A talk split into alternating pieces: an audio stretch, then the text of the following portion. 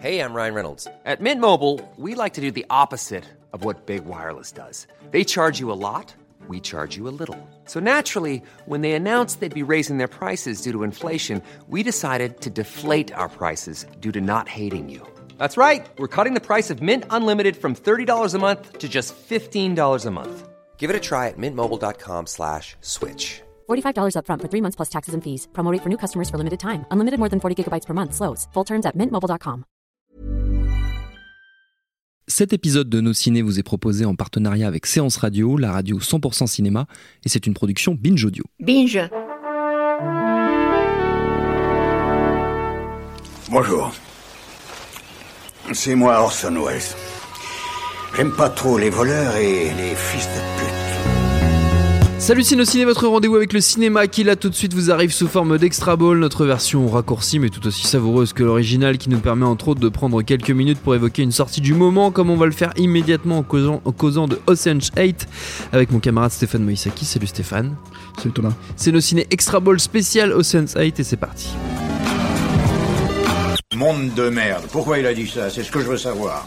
Même si vous ne savez rien du film, vous aurez compris avec son titre qu'il s'inscrit dans la série des Ocean. On pensait que la saga était close avec Ocean 13 en 2007, puisque Soderbergh et Clooney, la star de la franchise, avait dit qu'il souhaitait passer à autre chose. C'était sans compter sur la capacité d'Hollywood à maintenir désespérément en vie les succès d'antan, d'où la mise en chantier de ce nouvel épisode 100% féminin, puisqu'on ne suit plus Danny, mais Debbie Ocean, sa sœur, jouée par Sandra Bullock, qui, inspirée par lui, va monter une équipe de super braqueuses pour un coup d'anthologie qui aura pour cadre le plus glamour des événements new-yorkais, le gala du Met. Et outre Bullock au casting, on n'a rien de, rien de moins que Kate Blanchett, Anna Tawai, Mindy Kaling, Sarah Paulson, Rihanna ou encore Helena Bonham Carter, toutes rassemblées devant la caméra de Gary Ross, réalisateur de Pleasantville et du premier Hunger Games. Ça vaut quoi tout ça, Stéphane? Alors, euh, c'est- un film de série très générique, enfin Mhm. vraiment euh, assez, euh, comment dire, dans le ton principalement du premier film et Ouais. un petit peu du deuxième sur certains points. Euh, c'est euh, c'est un film qui profite d'une certaine mode à Hollywood. Hollywood fonctionne par mode euh, un peu étrange, c'est-à-dire qu'en fait, t'as l'impression qu'ils ont besoin de justification pour relancer des franchises, donc ils savent pas trop comment le faire. Est-ce qu'ils se disent comment est-ce qu'on va présenter ça au public? Donc à une époque, il y avait cette histoire de reboot, tu vois, ce genre de choses. Et ben là, maintenant, c'est le, le pendant féminin, en fait, le spin-off féminin ou Ouais. le remake féminin. voilà. Il y a notamment bah, le plus célèbre jusqu'ici, c'était le, le remake des SOS Fantômes version Mhm. féminine. Et euh, bah, on parle depuis des années de faire euh, une version féminine d'Expendables, par exemple, qui s'appelait, euh, s'appellera Expendable. Voilà, donc c'est un peu dans cette logique-là. Euh, là, en l'occurrence, c'est la, c'est euh, comment elle s'appelle, Sandra Bullock joue la sœur de George Clooney. Ouais. Euh, et c'est dans, apparemment dans le, dans le sang, dans les gènes, en fait, d'être d'être euh, D'être un voleur. voilà, un, un- un- un arnaqueur, un voleur. Et le film s'ouvre littéralement de la même manière, c'est-à-dire c'est c'est, que le premier, au lieu que ce soit George Clooney qui passe son, son comment dire, Son oral pour, de détention, de liberté, libération provisoire, on va voilà, dire. c'est ça. C'est c'est Sandra Bullock qui le fait. Et, euh, et après, en fait, bah, elle sort et c'est exactement la même chose. Elle recommence, elle recommence ses affaires, quoi. Elle retrouve son ancienne partenaire, euh, comme lui retrouvait Brad Pitt. euh, Exactement, voilà. Et, euh, et c'est la blonde et la brune, le brun.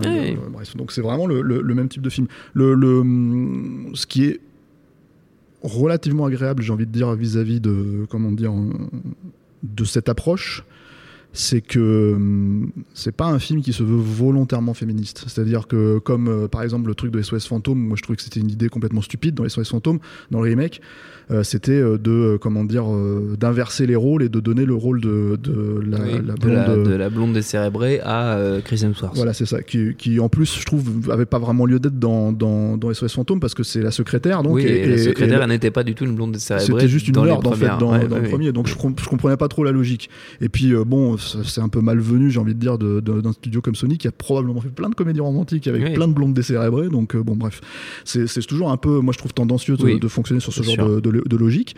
Euh, là, c'est pas du tout ça. À la limite, c'est même, c'est même, ce qui est même surprenant, c'est qu'il n'y a même pas, contrairement au premier Ocean's Eleven, une histoire d'amour en fait euh, Mm. larvée qui cache.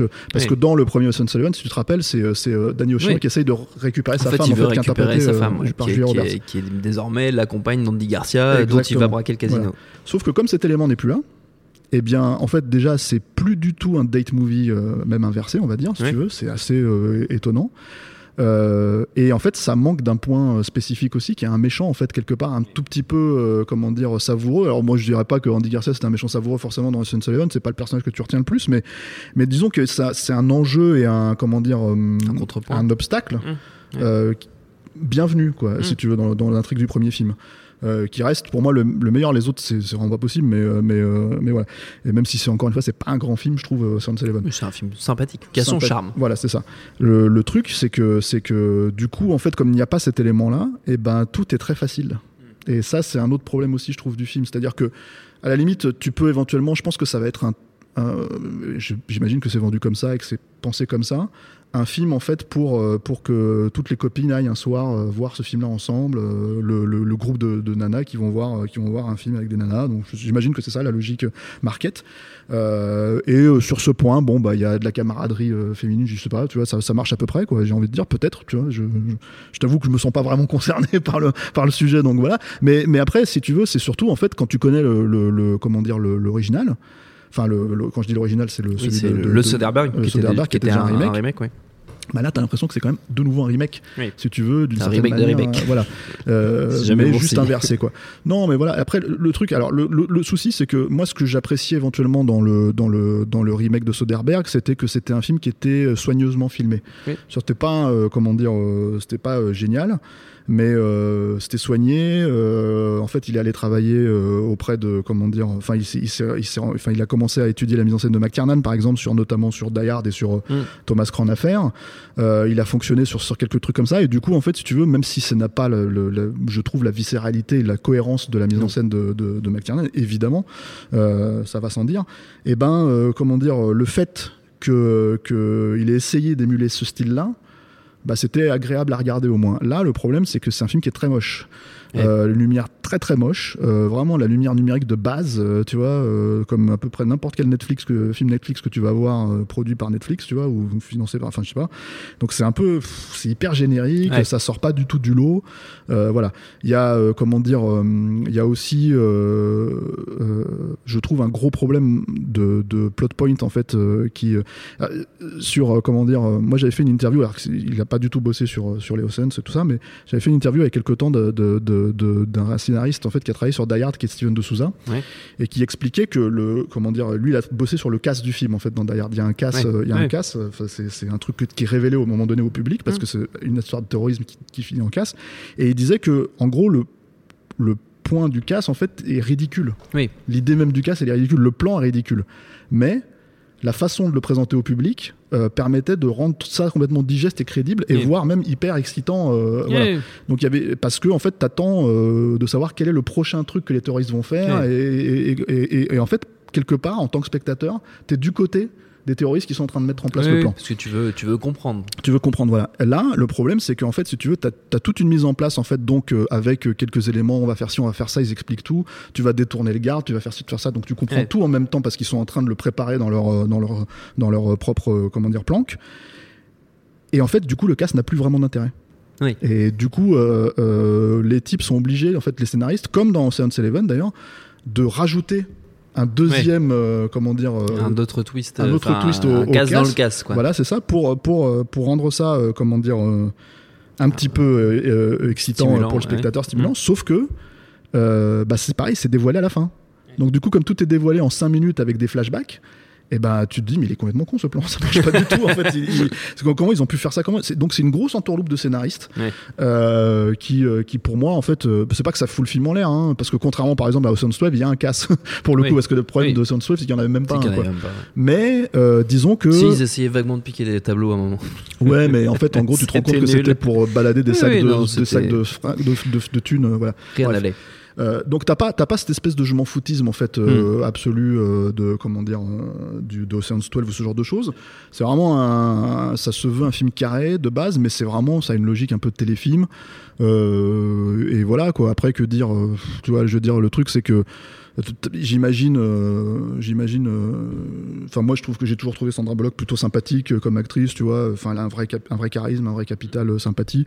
Donc, c'est pas, c'est pas ça qui est vraiment problématique, mais disons que c'est vraiment léger, tu vois. Il y a ce truc qui est un peu étrange, en fait, où tu sais pas d'ailleurs si, enfin, pendant tout le film, tu te demandes si c'est vrai ou pas, parce qu'elle-même se pose la question. C'est que Clooney est censé être mort. Ah oui. Le personnage de Clooney est censé être mort. Et, et donc, du coup, en fait, ce qui est étonnant, c'est que tu sais, enfin, tu ne sais pas pourquoi ils veulent jouer avec ça ou pas, en fait, pendant le film. Et bon, comme il apparaît pas, hein, tu vois. Voilà quoi. C'est c'est un peu c'est un peu étrange.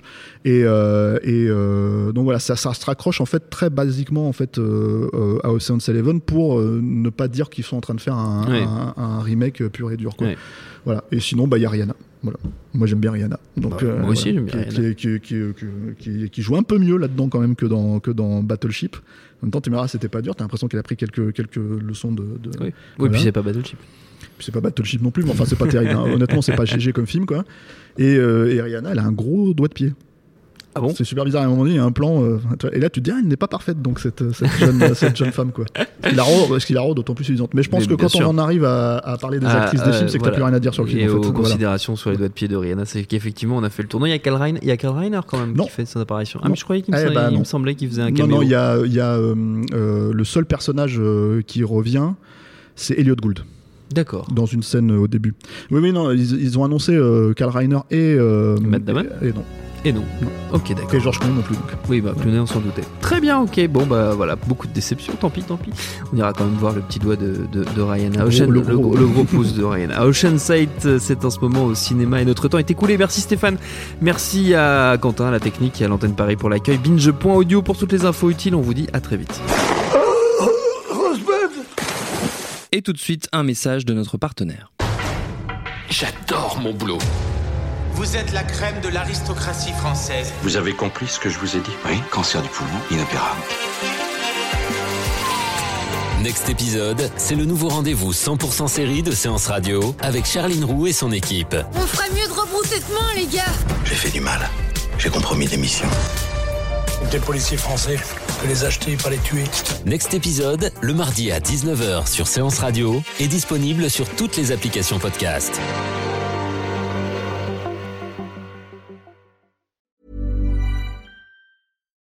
Deserves the best, and there's no better place to shop for Mother's Day than Whole Foods Market. They're your destination for unbeatable savings, from premium gifts to show-stopping flowers and irresistible desserts. Start by saving 33% with Prime on all body care and candles. Then get a 15-stem bunch of tulips for just $9.99 each with Prime. Round out Mom's menu with festive rosé, irresistible berry chantilly cake, and more special treats. Come celebrate Mother's Day at Whole Foods Market.